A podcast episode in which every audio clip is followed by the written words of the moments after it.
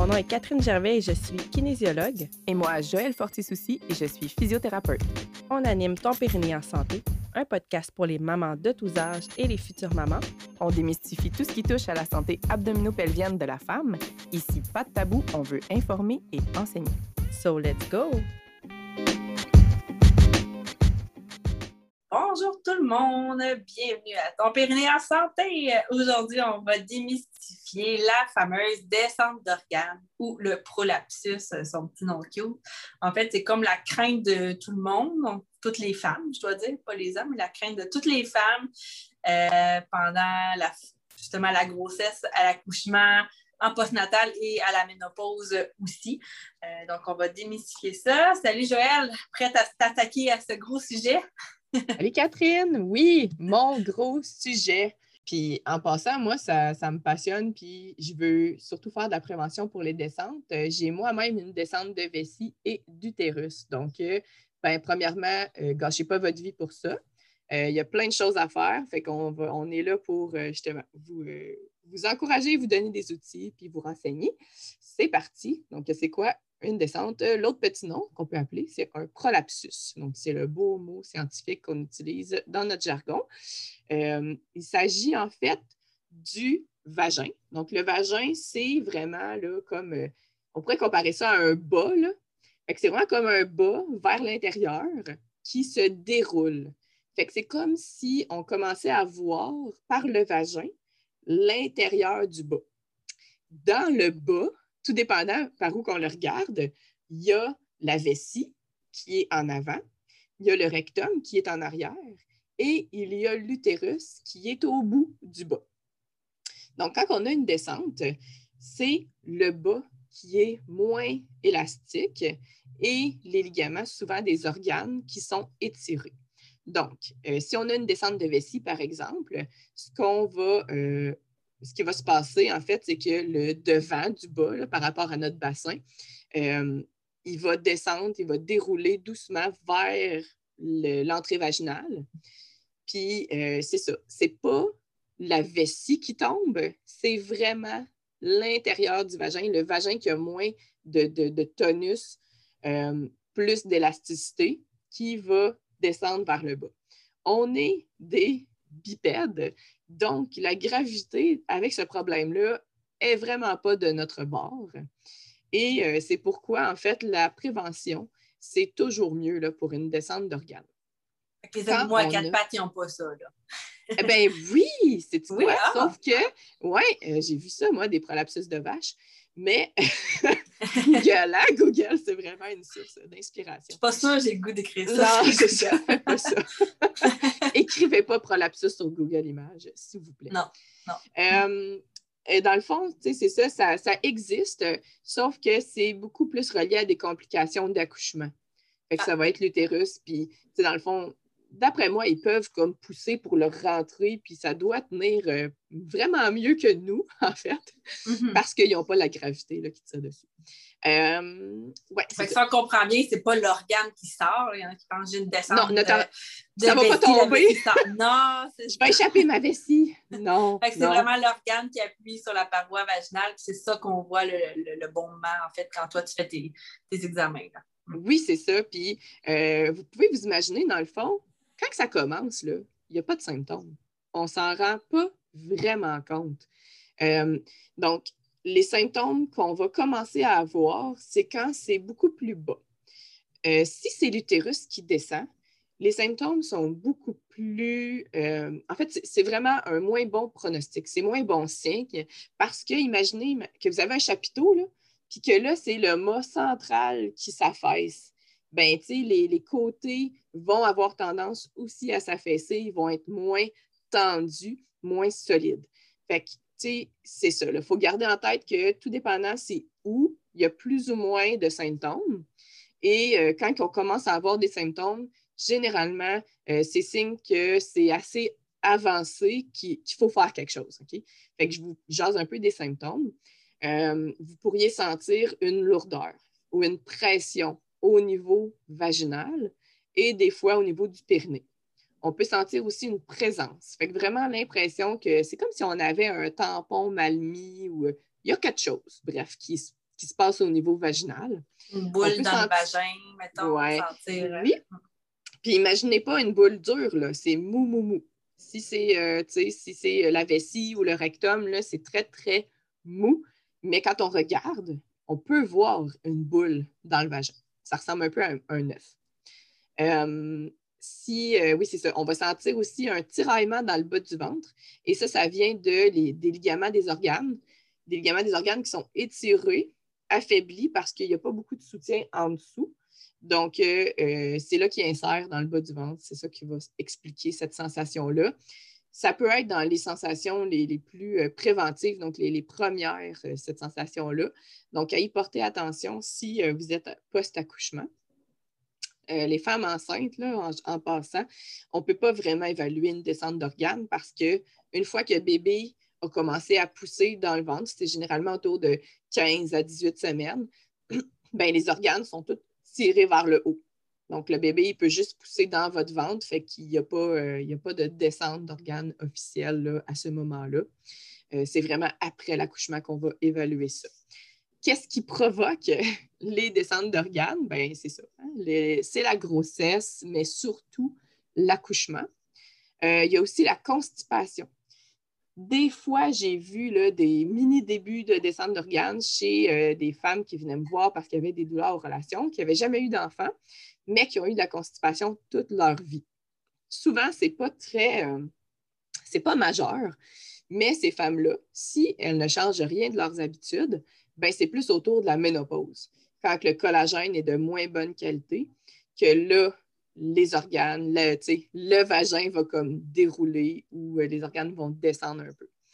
Euh, fait que les- la constipation, là, à surveiller là, tout le temps, tout le temps. Puis l'accouchement, on parle plus de la phase de pousser, donc de pousser Ouais, de la mauvaise façon, de bloquer, d'être plus en apnée. Ou si la poussée dure vraiment très longtemps, va faire que ça augmente le risque d'avoir ça. là. Oui, le temps de pousser, vraiment, là, ça ne devrait pas dépasser. On, dit une heure et demie de façon généreuse, là, mais euh, quand.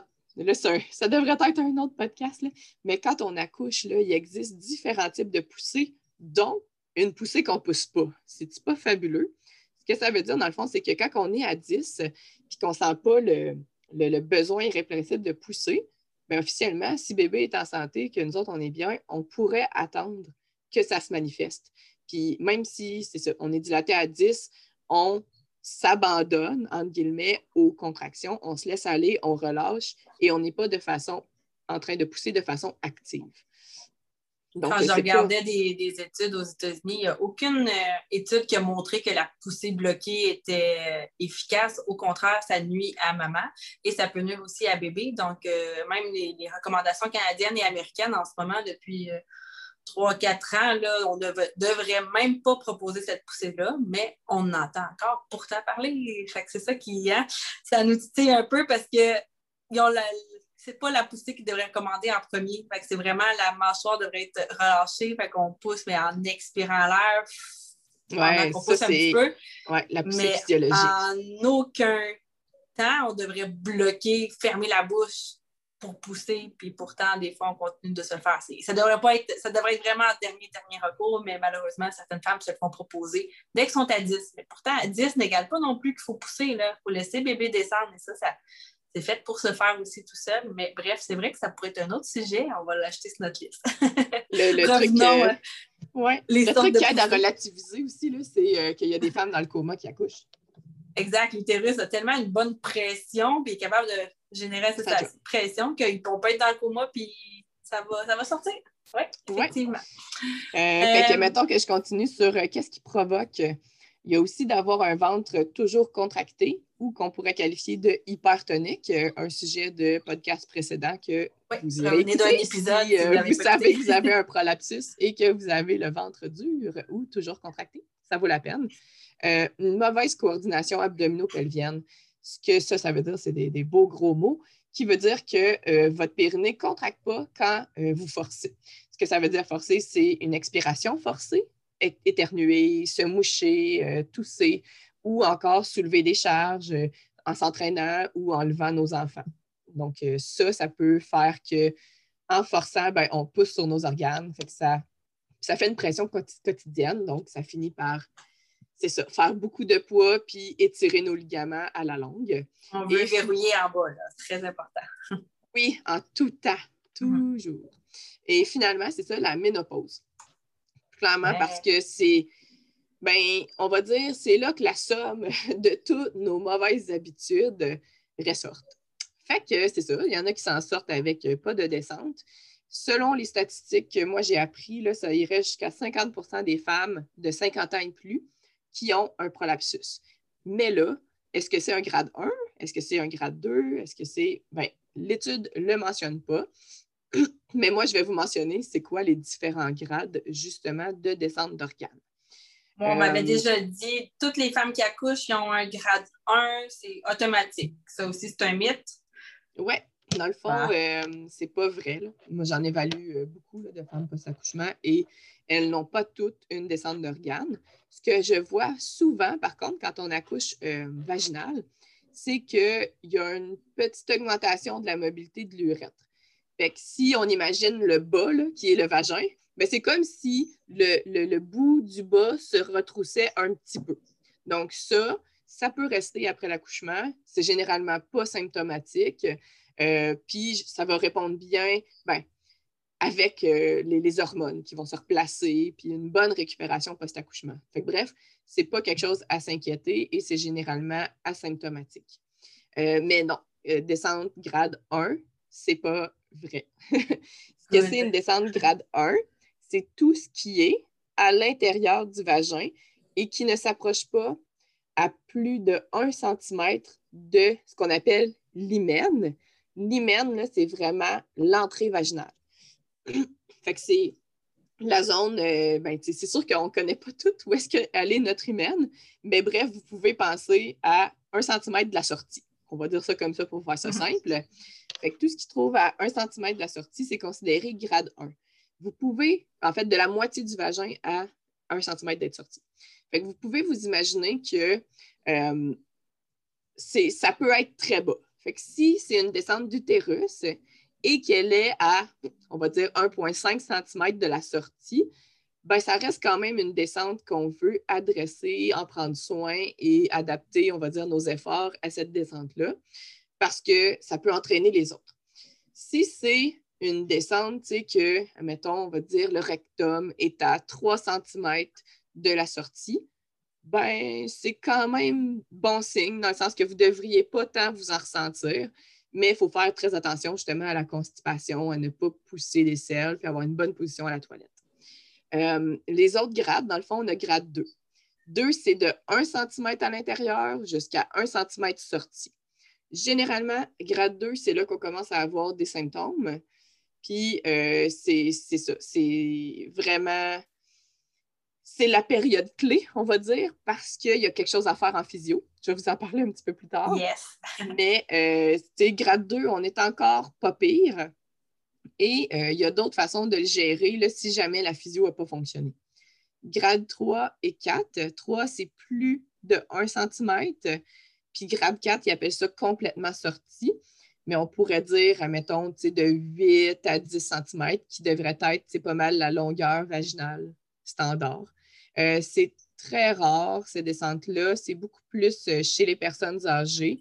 Euh, là, la rééducation périnéale, ça, prend son envol et j'espère que ça va avoir des répercussions pour le futur. encore une fois, il y a une stratégie que je vais vous parler un petit peu plus tard, le PESSER, qui est une prothèse vaginale, mais si c'est utilisé de façon, ça devrait être utilisé chez des jeunes aussi. Là. S'ils commencent à l'utiliser plus tôt, moi j'ai bon espoir que ça va éviter là, ces, grande descente d'organes-là. Euh, puis en s'éduquant davantage sur comment prévenir. Parce qu'à euh, la ménopause, en fait, c'est qu'il y a une atrophie progressive du vagin avec euh, l'estrogène qui chute. Puis même les muscles au niveau génitaux deviennent un peu plus minces. c'est sûr que tout ça favorise la descente d'organes. Euh, la tonicité de nos sphincters aussi est moins. des fois, ben, on commence à bouger un peu moins à cet âge-là. c'est comme euh, une roue, là, je bouge moins, donc j'ai moins de tonus aussi au niveau de mes muscles pelviens. J'arrête le sport. Je peux avoir des fuites avec tout ça. Ah, j'ai des fuites, je bouge moins, j'aime mieux rester chez nous. J'aime pas ça quand ça m'arrive ailleurs. Donc, on, on veut pas, là, on veut pas ça. nos muscles, ils perdent vraiment en compétence si on ne les utilise pas en vieillissant. C'est très, très, très rapide. Euh, moi, ce que j'aime dire, c'est ce qu'on n'utilise pas, on le perd. Donc, euh, d'autant plus vrai, plus qu'on vieillit. Euh, les grades 3 et 4, là, là ça s'en vient pas drôle parce que il, peut avoir un frottement dans les sous-vêtements. Ça peut créer des lésions. ça peut faire mal. Généralement, un grade 1, 2, léger, ne va pas être douloureux. Mais plus bas que ça, c'est l'espèce d'inconfort dans le sous-vêtement, le fait qu'il n'y a pas grand-chose pour faire soutenir euh, les organes. Euh, le muscle peut être moins compétent, justement. mais c'est généralement plus chez les personnes âgées qu'on va voir euh, ces grades-là. Mais on n'est pas à l'abri, il faut, se le dire. Quand on sent qu'on en a une, aller chercher de l'aide. donc oui, ça peut être très désagréable. Puis c'est pour ça que la majorité des femmes sont terrorisées par une descente d'organes et j'étais la première. Je, vous comprends. Euh, en fait, grade, 1, euh, grade 2, c'est ça, c'est pas grave. Mais même grade 3, grade 4 non plus. Peut-être pour la santé en soi, à part que c'est euh, inconfortable probablement pour les femmes qui ont ça, mais est-ce que toi, tu trouves que c'est grave? Il faut relativiser, tu sais, est-ce que c'est grave? on va pas en mourir. Yeah! Mais euh, c'est ça, tu sais, c'est. Notre quotidien en est affecté. Très inconfortable, comme tu dis. On va, tu sais, euh, limiter nos sorties, on va perdre confiance, on va, tu sais, devenir de moins en moins active. Euh, c'est un gros un gros problème de santé, moi, je trouve. C'est juste que c'est pas nécessairement quelque chose qui. ben, c'est ça. On ne va pas nécessairement en mourir de ce problème-là mais ça peut nous affecter énormément dans le quotidien. Puis c'est ça, moi, qui, me passionne de la rééducation périnéale, c'est qu'on n'en parle pas de ces problèmes-là, mais crime que ça nous affecte. Puis au niveau des relations sexuelles aussi, c'est sûr que ça peut changer, mais il y a quand même de quoi faire. Si c'est une descente plus au niveau euh, de la vessie, les positions à adopter, versus si c'est une descente plus euh, au niveau rectal, ben là, j'ai d'autres positions sexuelles que peut-être justement ça va replacer un petit peu que je peux utiliser. Fait que c'est pas, pas une fatalité non plus pour les relations sexuelles, mais quand même, il faut consulter les bons professionnels pour euh, se faire donner de ce genre de trucs-là, quand même. C'est une hein. grosse crainte hein, qui est très présente, les relations sexuelles. Mm-hmm. Euh, c'est une question qui revient souvent. En fait, euh, les femmes ont souvent très peur d'avoir des relations euh, avec leur descente. Et je vous rassure, en fait, ce n'est absolument pas une contre-indication. Par contre, ce que je vois des fois, c'est que, ben, selon le niveau d'excitation, tout ça, ben, il y a des positions qui sont moins confortables si on a une descente d'utérus. ce qui va revenir, c'est souvent si la femme est comme verticale, donc par-dessus le, partenaire, ou encore le, le quatre pattes. Mais des fois, ça va prendre justement quelques mouvements doux, puis éventuellement, ça peut devenir confortable.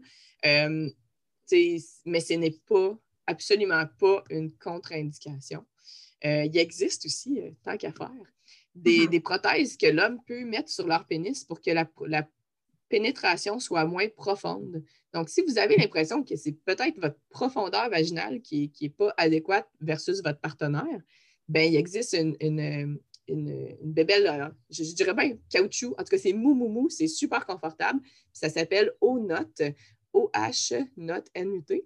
Puis euh, c'est ça, c'est quand même efficace. Ça, fait que la pénétration est moins profonde si jamais vous avez des symptômes de euh, votre descente qui vous cause des douleurs aux relations. Mais la majorité des femmes qui ont une descente ne vont pas avoir de douleurs ils vont être capables d'atteindre un orgasme. Donc, rassurez-vous, mesdames, la, qualité des orgasmes ne sont pas atteints par une descente d'organes. Euh, si jamais vous vous sentez moins, vous avez moins de sensations, ben, de muscler le plancher pelvien de façon adéquate, euh, c'est vraiment euh, la clé ça vous aide pour euh, l'orgasme aussi. Fait que c'est pas. Euh, il y a quand même quelque chose à faire, c'est pas à proscrire, donc faites attention là, quand même. Il y a des mythes beaucoup là-dessus. Mais c'est sûr que ça doit faire peur, puis il y a un blocage à ça, mais il faut apprendre quand même savoir connaître son corps pour, euh, pour nous aider. Beaucoup plus mental qu'autre chose. Oui, le blocage. Ouais, Dis-nous, y a-t-il des solutions quand même à ça, la descente d'orgasme, Joël? Oui, beaucoup, beaucoup de solutions. puis, en fait, c'est un problème qui doit être adressé de, vraiment beaucoup de façons. Parce que ce n'est pas facile. Ce n'est pas facile de revenir d'une descente.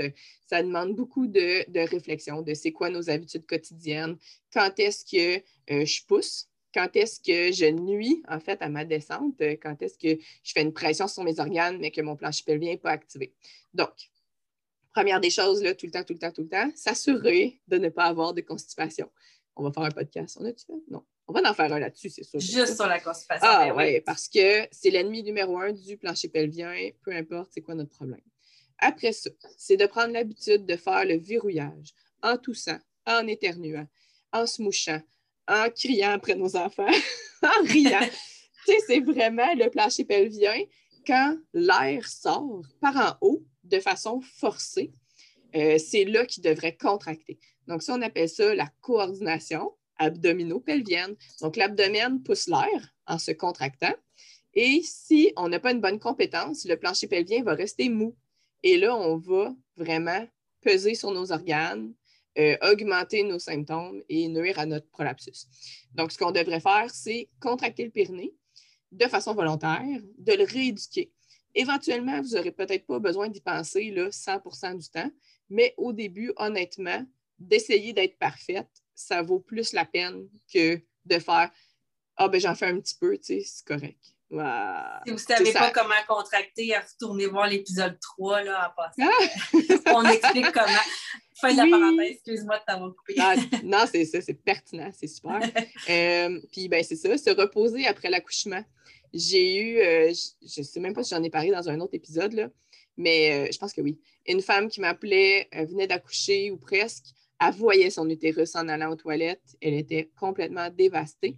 Et euh, moi, j'étais contente. J'étais tellement contente qu'on lui ait donné mon nom puis que je puisse lui dire exactement quoi faire, quoi ne pas faire.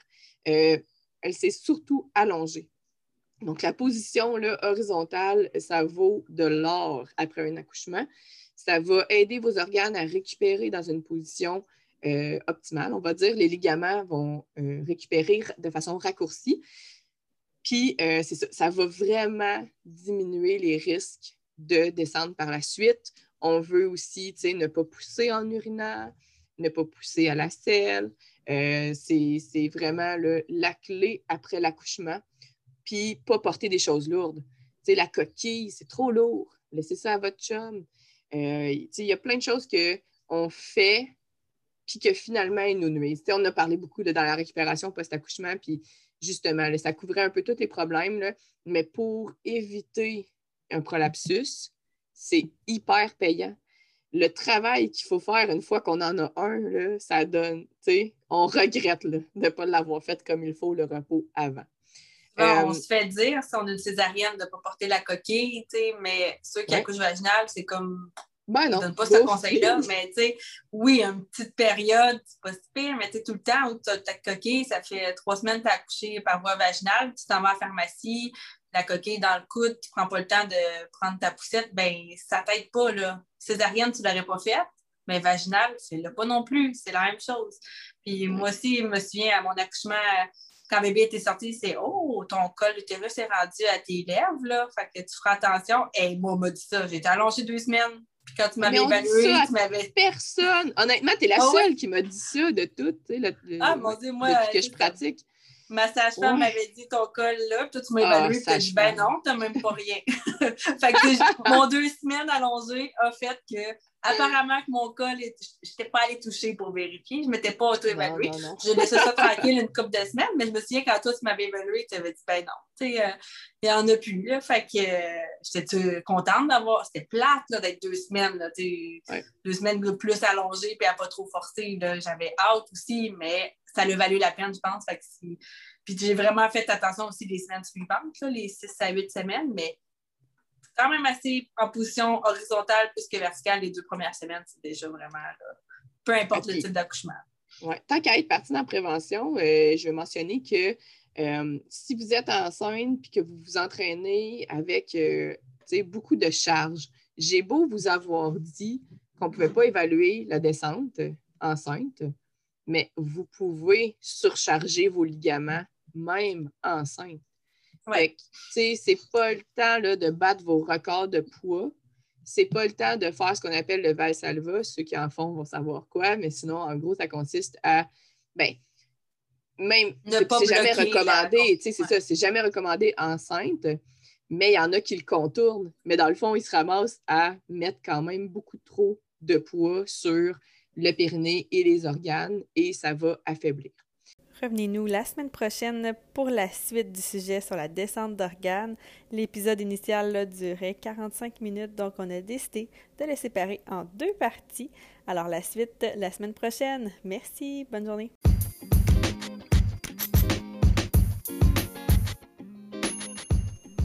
Si tu aimes les épisodes jusqu'à maintenant, n'hésite pas à nous suivre sur les réseaux sociaux. Et si en bonus, tu nous écoutes sur un appareil Apple, on t'invite à aller dans l'application Balado, Apple Podcast, et à écrire avec la loupe ton périnée en santé. Clique dessus, descends tout en bas pour voir rédiger un avis. Et là, ben, laisse-nous un commentaire et laisse-nous aussi une note de 5 étoiles. Ça nous ferait chaud au cœur. On te souhaite une bonne journée. Bye bye.